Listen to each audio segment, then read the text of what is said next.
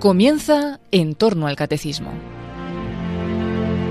Para profundizar en la persona de Cristo y en su mensaje, les estamos ofreciendo en varios sábados la reposición de algunas ediciones del programa Las Fuentes de la Fe en Tierra Santa, que dirige en Radio María el padre Francesco Voltacho, dedicados especialmente al Sermón del Monte.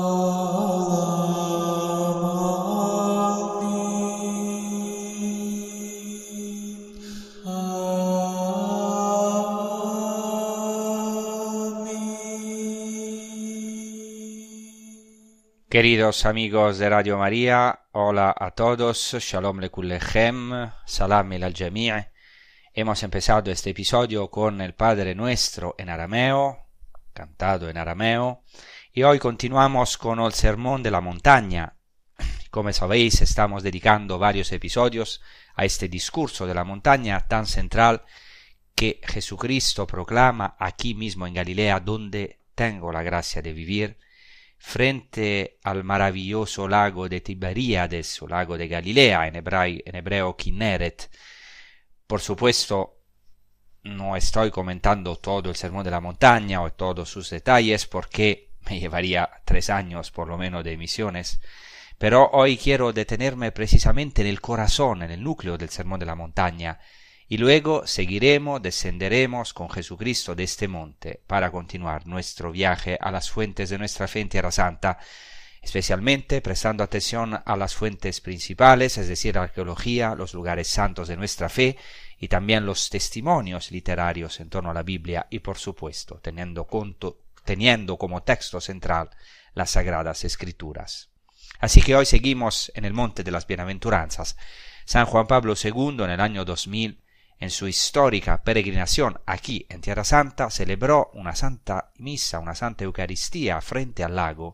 Yo también tuve la gracia de estar presente en aquella ocasión, justo aquí en la cumbre del Monte de las Bienaventuranzas, justo frente a nuestra casa, la Domus Galilee. Y en esa ocasión, San Juan Pablo II pronunció una maravillosa homilía que me gustaría citar brevemente. Me gustaría citar algunos pasajes de esta homilía, porque hace un admirable paralelismo entre el monte Sinaí y el monte de las bienaventuranzas. ¿Por qué justamente estos dos montes? El monte Sinaí y el monte de las bienaventuranzas. Porque en la cumbre del monte Sinaí, en el Antiguo Testamento, Dios da su ley, su Torah, hace una alianza con su pueblo, gratuitamente ofreciendo su Torah, su ley, en pleno desierto. Y en el monte de las bienaventuranzas, Jesús sube y da una interpretación, una nueva interpretación, que es el cumplimiento de esta misma Torah del Antiguo Testamento. Jesucristo la cumple en plenitud, porque, como hemos dicho en las transmisiones anteriores, en los episodios anteriores, él mismo, Jesucristo mismo, es esta Torah, esta ley, la Torah encarnada. Y es significativo que Jesucristo haya querido ascender justo aquí, en este paisaje maravilloso. Los que habéis podido tener la gracia de visitar los santos lugares y el monte de las bienaventuranzas, conocéis la belleza, la paz, la fecundidad, la fertilidad de estas tierras, de esta tierra de Galilea, de este monte de las bienaventuranzas, que está en la tierra prometida. Ahora Dios ha entrado en la tierra prometida y hay otro monte que ya no está en medio del desierto, sino que está lleno de aguas abundantes, de fecundidad, de fertilidad, de flores. Aquí es donde ha florecido nuestra salvación, nuestra Yeshua, como se dice en hebreo. Yeshua, Jesús viene de Yeshua, salvación. Jesucristo nos hace entrar en la tierra prometida que es Él mismo, el reino de los cielos. Jesucristo mismo como decía Orígenes, Jesús es el, se dice en griego, la autobasileia. Autobasileia, autobasileia quiere decir en griego el reino de Dios mismo, autorreino, el reino de Dios mismo que viene entre nosotros y nos abre un camino, un acceso a este reino. Y aquí Quisiera citar brevemente algunos pasajes de esta maravillosa homilía de San Juan Pablo II. Aquí mismo, en el Monte de las Bienaventuranzas, dijo, Hoy estas palabras se dirigen a todos nosotros que hemos venido aquí al Monte de las Bienaventuranzas. Estamos sentados en esta colina como los primeros discípulos y escuchamos a Jesús en silencio escuchamos su voz suave y apremiante, suave como esta misma tierra y apremiante como la invitación a elegir entre la vida y la muerte. Aquí, como dice San Juan Pablo II, también nosotros estamos idealmente en este monte para escuchar en silencio esta voz de Jesucristo suave como esta tierra, pero también al mismo tiempo apremiante. Y así continúa San Juan Pablo II, cuántas generaciones antes que nosotros se han conmovido profundamente al escuchar el sermón de la montaña, cuántos jóvenes a lo largo de los siglos se han reunido en torno a Jesús para aprender las palabras de la vida eterna, igual que vosotros estáis hoy aquí reunidos. Es maravilloso que estéis aquí. Y luego hay una afirmación fundamental que nos introduce de lleno en nuestro episodio, en el corazón del Sermón de la Montaña, porque San Juan Pablo II afirma así. Jesús mismo afirma que no ha venido a abolir la ley, sino a darle cumplimiento. Su mensaje es nuevo, pero no destruye lo que ya existe. Al contrario, desarrolla al máximo sus potencialidades. Jesús enseña que el camino del amor lleva la ley a su pleno cumplimiento y enseñó esta importantísima verdad en esta colina, aquí en Galilea. Aquí, esto es lo que dijo San Juan Pablo II, prácticamente aquí mismo, desde donde estoy dando esta transmisión, Jesucristo llevó la ley a su pleno cumplimiento. cumplimiento. Entonces, como dice San Juan Pablo II, ¿en qué sentido esta ley que da Jesucristo es la nueva ley? ¿En qué sentido es nueva? No, hemos dicho ya, en el sentido de que sustituya o derogue a la anterior, sino en el sentido de que es una ley de amor, una ley de gracia, una ley de libertad, es una ley inscrita ahora en el corazón del hombre, nuestros corazones, es la ley que es persona en sí misma, que es el hombre nuevo.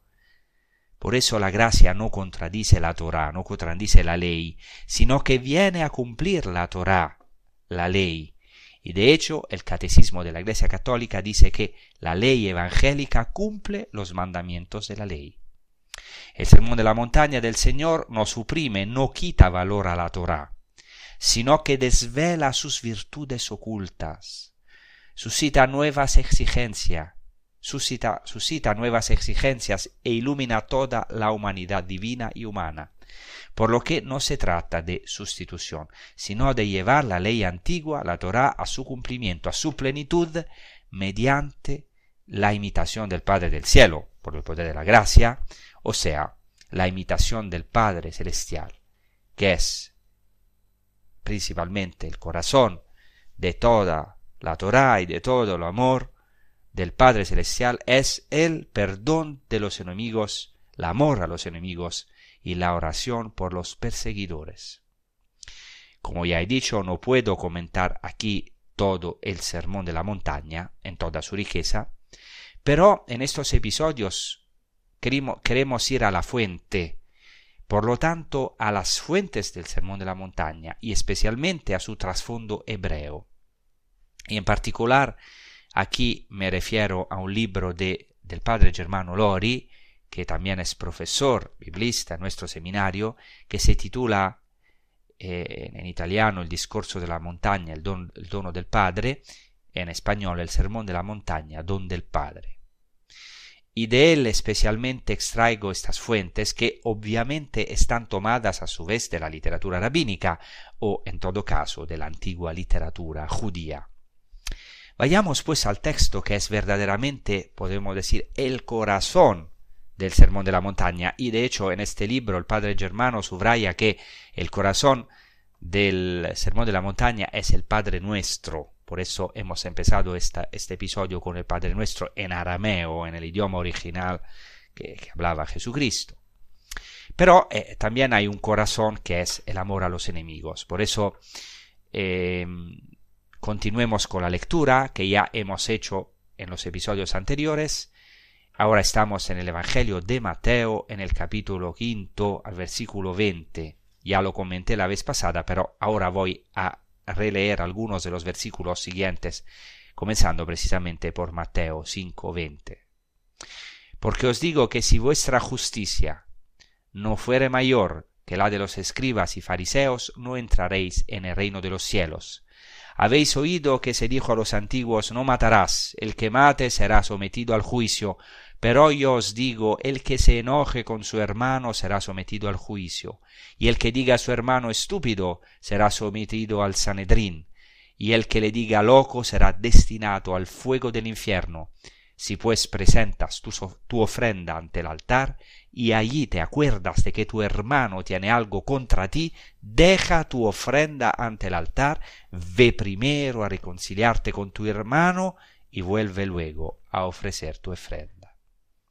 Hasta aquí el Evangelio. Aquí, en primer lugar, en este pasaje leemos que Jesucristo dice, si vuestra justicia no excederá, excederá a la de los escribas y fariseos. Literalmente, no hay traducción equivalente en nuestros idiomas. El verbo griego dice literalmente, si vuestra justicia no será más abundante que la de los escribas y fariseos, sino rebosará es un poco difícil traducirlo en nuestros idiomas.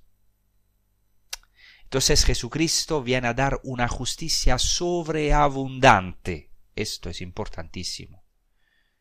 Por eso Jesucristo dijo antes, no penséis que he venido a abolir la ley, la Torá o los profetas. No he venido a abolir, sino a llenar, a colmar. Es decir, traducimos a dar cumplimiento. En una palabra, Jesucristo vino a llenar, a cumplir la Torah. No porque esta Torah no fuera ya perfecta. En el Antiguo Testamento toda palabra es palabra de Dios y como palabra de Dios es perfecta. Pero hay también una pedagogía de la historia de la salvación, hay una tensión dinámica de esta historia hasta un cumplimiento. He aquí que con Jesús llega esta plenitud, como dice San Pablo en la carta a los Gálatas, cuando llegó la plenitud de los tiempos, Dios envió a su Hijo, nacido de mujer, nacido bajo la ley, para redimir a los que estaban bajo la ley, a fin de que recibiéramos la adopción como hijos. Entonces Jesucristo viene a colmarnos, a darnos esta justicia sobreabundante, podríamos decir a llenar nuestra copa, a colmar el vacío profundo de nuestras vidas. Y entonces ¿Qué es esta novedad que trae Jesucristo? ¿Qué es este cumplimiento de la Torá o esta justicia sobreabundante? Es el mismo. Jesucristo es la encarnación de la Torá, de la ley. Hay una frase muy hermosa que me gusta muchísimo de un famoso escritor, un famoso rabino judío que tenía unas hermosas intuiciones. Su nombre es Abraham Yoshua Heschel. En su libro Dios en busca del hombre dice así, y cito, la Torah carece de gloria si el individuo permanece distante. Para el individuo la meta es convertirse en una encarnación de la Torah. Está hablando como judío, como rabino, nos dice algo de muy algo muy interesante para nuestro tema. Es decir, para el judío la meta de su vida es el mismo convertirse en una encarnación de la Torah. Jesús en ese sentido es el judío verdadero, el judío realizado, aquel que es de verdad la encarnación de la Torah. En él también nosotros podemos recibir el Espíritu, esta ley escrita en el corazón, y ser también en él y en su gracia una encarnación de esta Torah, que quiere decir manifestar el amor, tener este espíritu del hombre celestial, el hombre que no se resiste al mal, que no se resiste al malvado, que puede amar a los enemigos, amar más allá de la muerte, más allá. Por eso ahora vamos a rezar, a meditar sobre todo esto con un canto de Hijo Argüello que se titula No resistáis al mal, claramente eh, cogido del Evangelio mismo. Habéis oído que se os dijo, ojo por ojo y diente por diente, mas yo os digo, mas yo os digo. No resistáis al mal,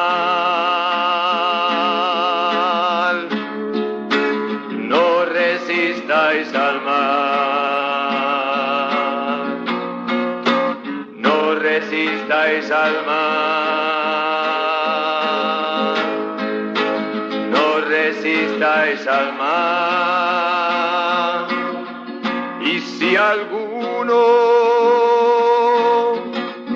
te golpea en la mejilla derecha, preséntale también la otra. Y si alguno te lleva a juicio para quitarte la túnica, déjale también tu manto. Y al que te obligue a andar injustamente una milla, tú vete con el dos. Al que te robe lo que es tuyo, no se lo reclames. No resistas al mal. Resistáis al. No resistáis al mal. No resistáis al mal.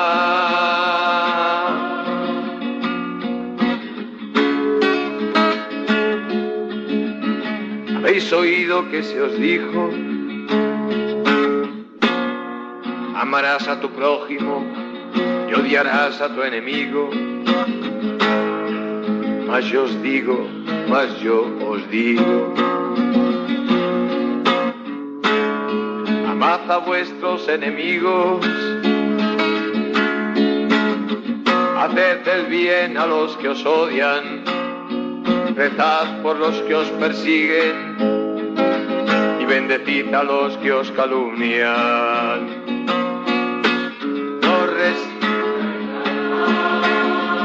y si alguno te golpea en la mejilla derecha,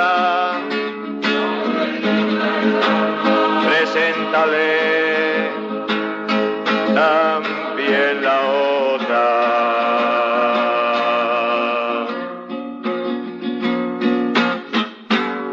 Ser perfectos como perfectos vuestro Padre Celeste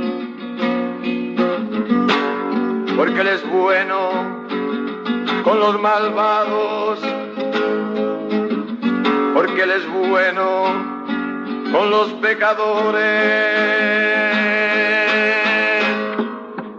No resiste. Y si alguno te golpea en la mejilla derecha, preséntale también la otra. Y si alguno te lleva a juicio para quitarte la túnica, déjale también el manto. Que al que te robe lo que es tuyo, no se lo reclames. Que al que te obligue a andar una milla, vete con el dos. No resistáis al mal, no resistáis al mal, no resistáis al mal.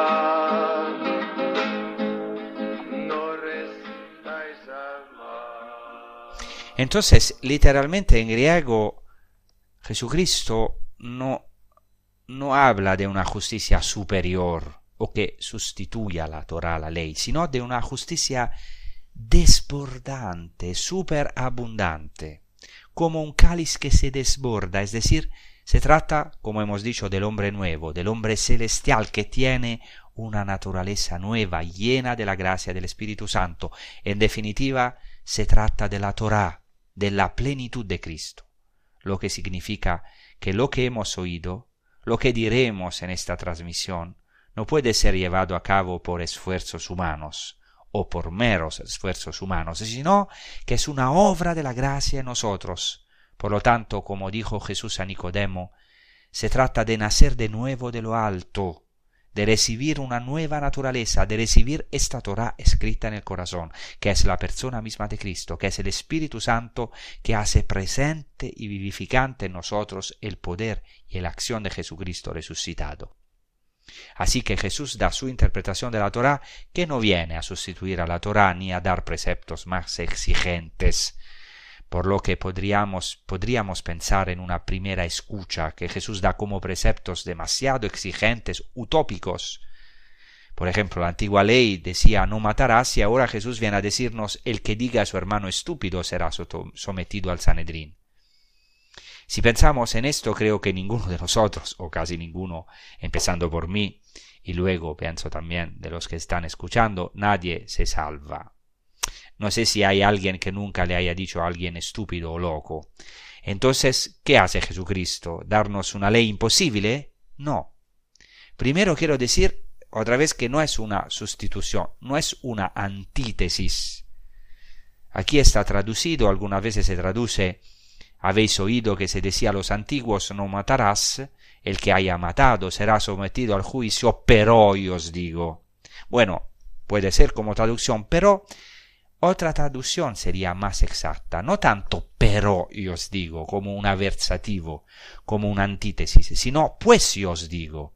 Es decir, no es tanto una antítesis, y volveré sobre ello dentro de un momento. Sin embargo, antes quisiera subrayar que Jesús da su interpretación de la Torá, una interpretación nueva, lleva la Torá a su plenitud, no viene a sustituir, no puede declarar abolido el Antiguo Testamento porque es la misma fuente, es Dios mismo quien lo dio. No se trata, por tanto, de una sustitución ni de una antítesis, sino de ir al corazón de la Torá. Por eso he titulado esta transmisión El corazón del Sermón de la Montaña y podemos decir el corazón de la misma Torah, de la ley.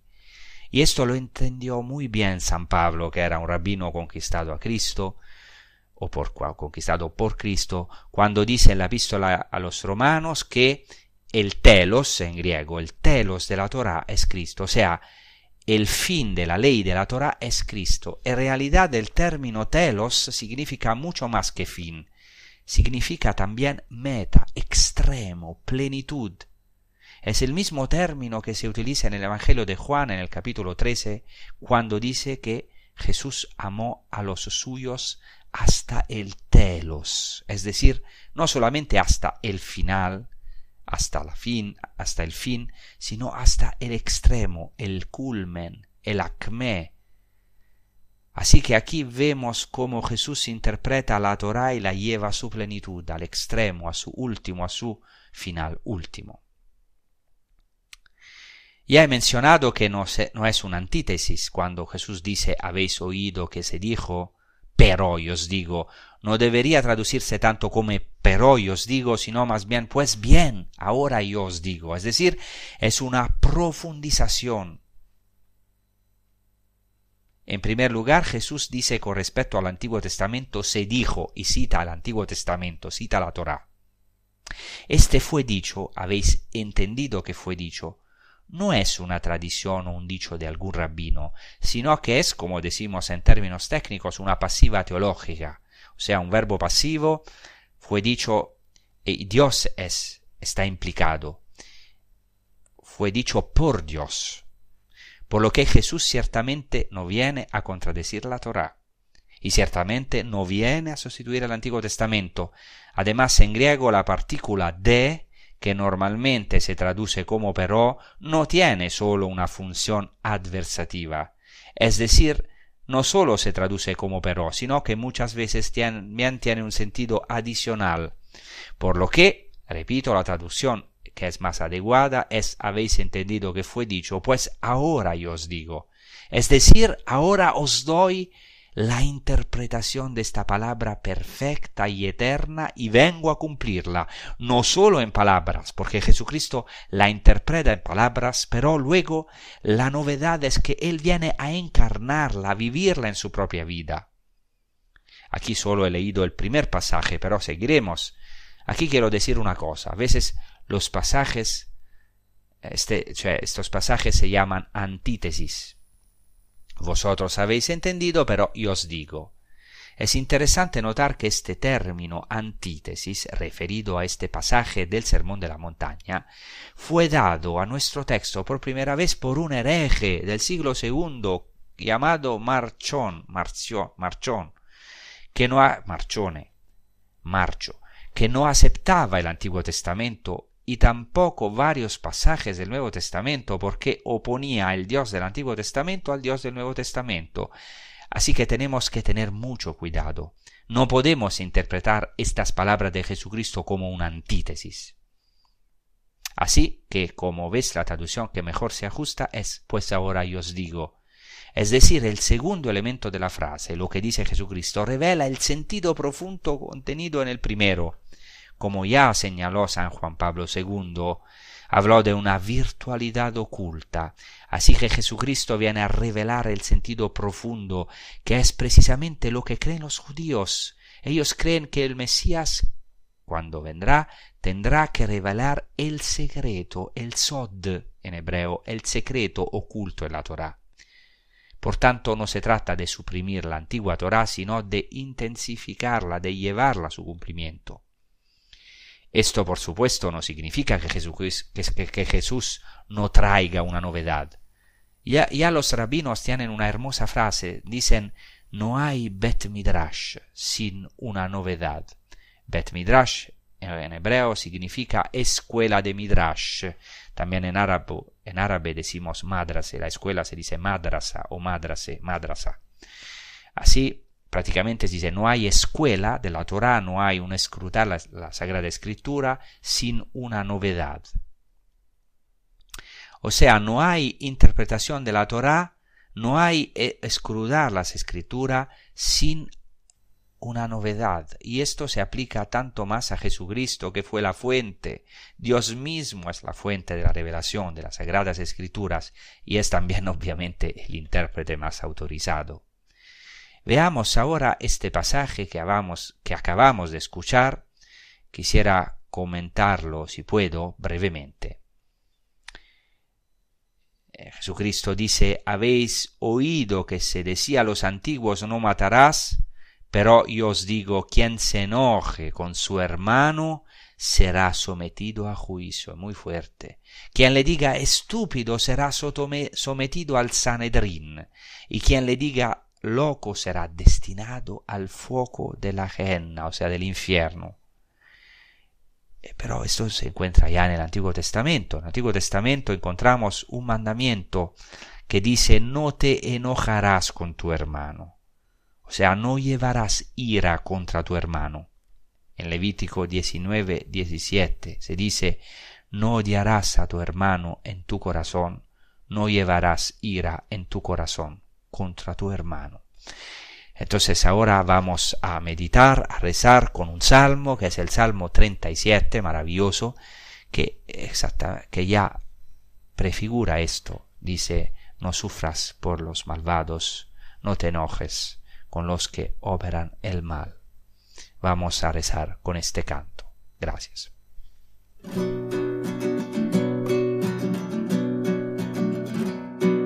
No sufras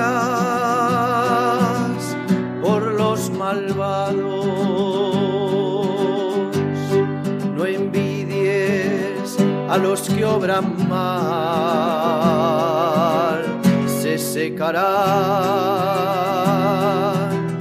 como la hierba, como el césped se agostará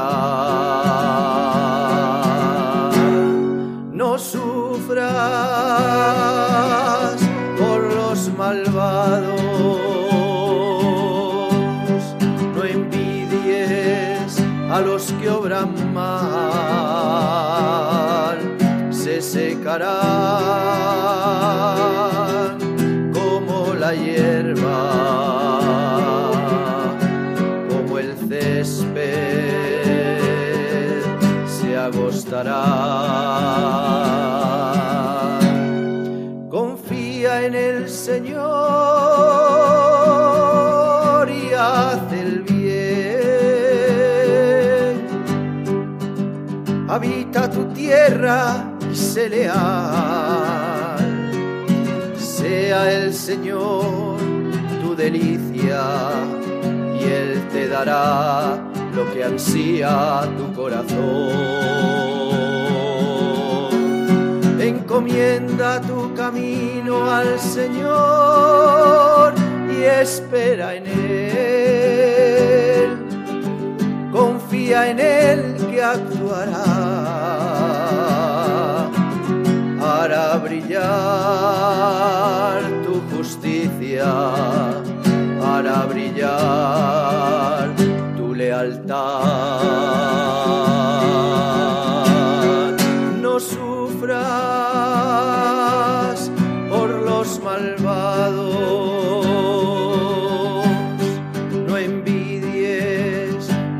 Que obran mal, se secará como la hierba, como el césped se agostará.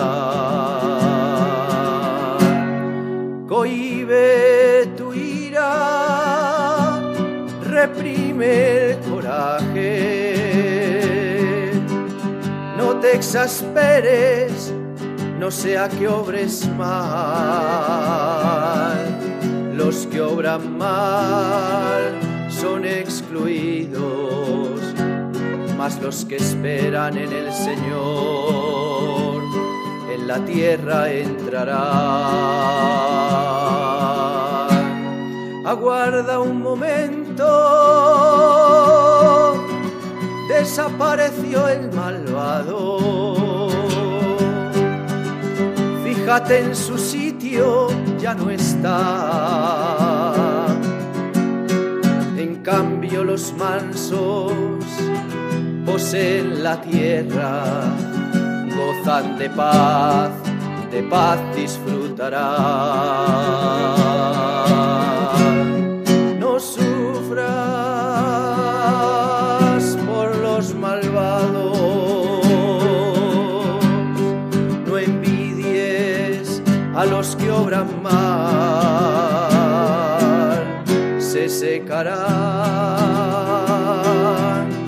como la hierba, como el césped se agostará.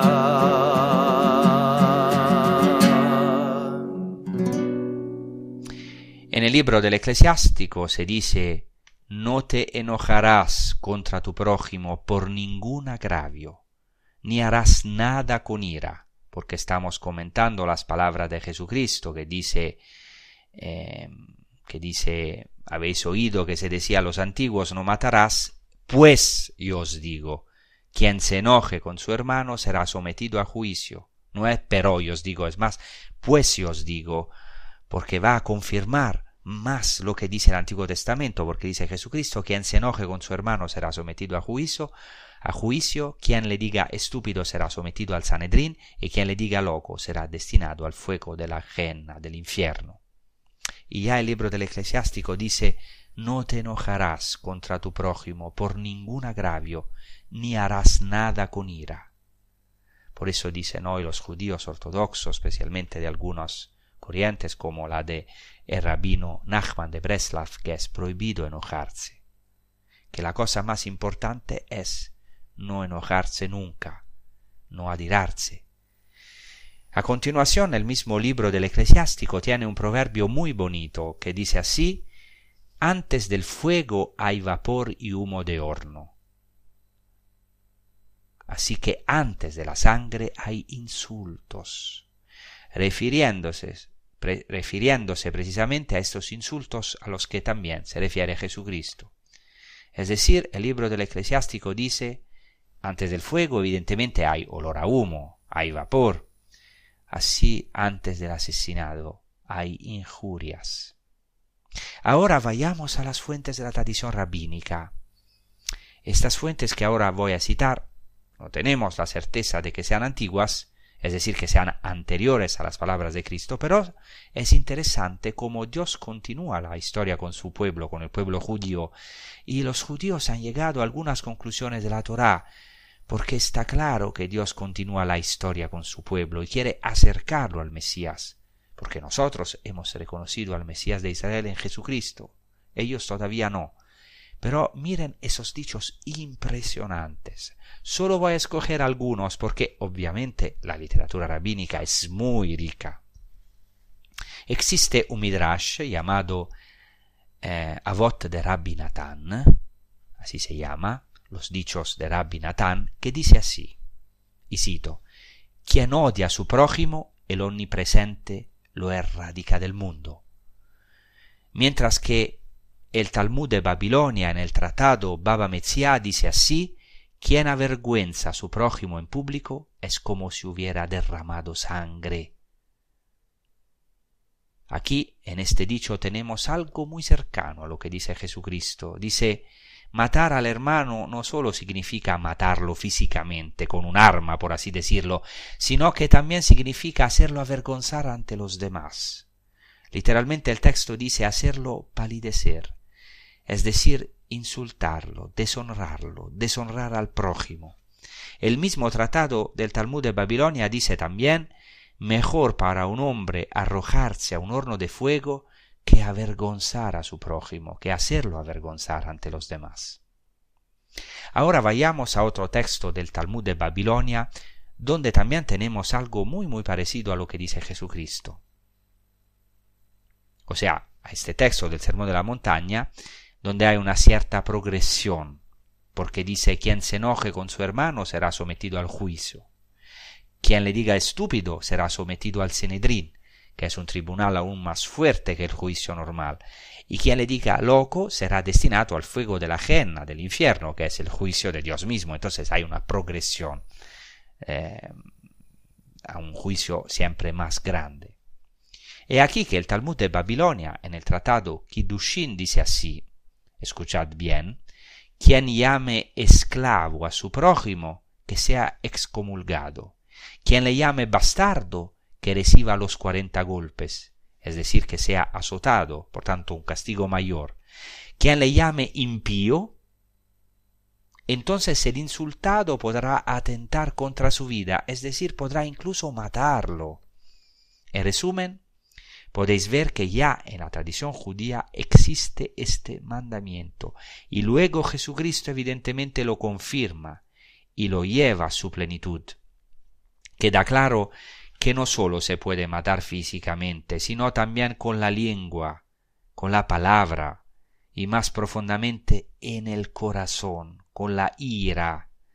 Entonces ves cómo Jesucristo va al corazón mismo del hombre, no se detiene en el precepto, en el precepto externo, legal, en la ley, sino que realmente quiere llegar al corazón. Esta es la plenitud de la Torah. La plenitud de la Torah es el corazón de Cristo. La plenitud de la Torah es la plenitud descrita en el corazón, en lo más profundo del hombre. ¿Ves cómo esto también se encuentra en la, en la tradición judía? Ya he dicho, no sabemos si estas tradiciones ya estaban difundidas en la época de Jesús. He mencionado algunas cosas. Por supuesto, en la época de Jesús también había algunos grupos judíos que también predicaban el odio hacia el otro, especialmente hacia el enemigo, sin duda. Aquí podríamos preguntar, pero entonces, ¿qué noticia trae Jesús? Si estas cosas también están en los escritos judíos, ¿qué novedad trae Jesucristo? La novedad que trae Jesucristo es el misterio pascual. Jesucristo no sólo da la interpretación definitiva de la Torá, claramente Él es Dios, es la fuente de la Torá, sino que la encarna, es decir, Él cumplió esta palabra a lo largo de toda su vida, constantemente y luego eminentemente en el misterio pascual, es decir, en su pasión, muerte y resurrección, ascensión al cielo y don del Espíritu porque Jesucristo no se encolerizó, no resistió a los malvados. ¿Quién son estos malvados? No solamente los que crucificaron Jesús en el tiempo de Jesús, sino también nosotros. Hemos matado al justo, hemos matado al inocente, hemos crucificado a Cristo cuando hemos crucificado el amor, cuando hemos sido indiferentes, cuando hemos hecho algo de, malva, de, malo a nuestro hermano.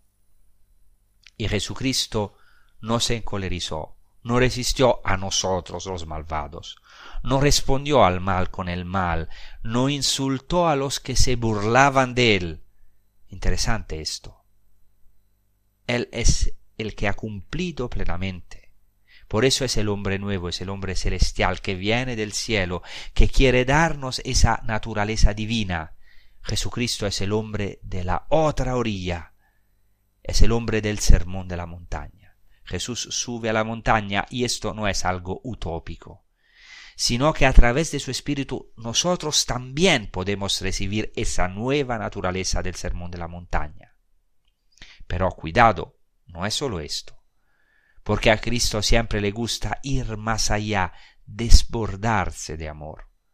Como hemos dicho, porque este es nuestro Dios. Nuestro Dios se desborda de amor, porque aceptó ser llamado necio e impío por nuestra salvación, loco, impío, estúpido, fue deshonorado, insultado para nosotros. Y esta es la inmensa novedad, que aún hoy puede llenarnos de maravilla y de amor.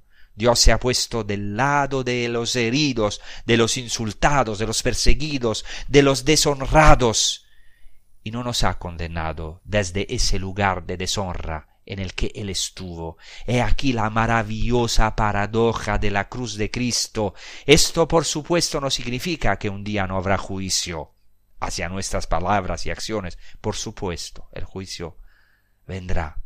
Pero en Jesucristo vemos ya encarnada esta Torah, que es la naturaleza misma de Dios. Jesucristo es el rostro radiante del Padre. Y es nuestro pasaje evangélico, dice también, si pues presentas tu ofrenda ante el altar y allí te acuerdas de que tu hermano tiene algo contra ti, deja tu ofrenda ante el altar, ve primero a reconciliarte con tu hermano y vuelve luego a ofrecer tu ofrenda. Aquí se hace referencia al altar.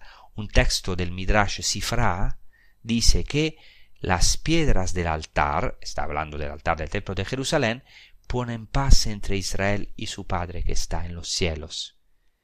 Y aquí Jesucristo dice, no se puede hacer mentira. Si este altar pone la paz entre Dios y el hombre, y allí vas a ofrecer la ofrenda, y allí te acuerdas de que tu hermano tiene algo contra ti, esto es lo más interesante. No dice que tú tengas algo contra tu hermano. El centro no somos nosotros. El centro no es yo, sino que es mi hermano, nuestro hermano. Y allí te acuerdas de que tu hermano tiene algo contra ti. Deja allí tu ofrenda y vete primero a reconciliarte con tu hermano. O sea, no puedes hacer un rito, un ritual solamente vacío, no puedes hacer una mera religiosidad natural sin tu vida. Esto es lo que también hacen los judíos el día de Yom Kippur, el día de la gran expiación. Así lo prescribe el Talmud de Babilonia en referencia al día de Yom Kippur, al día de la expiación.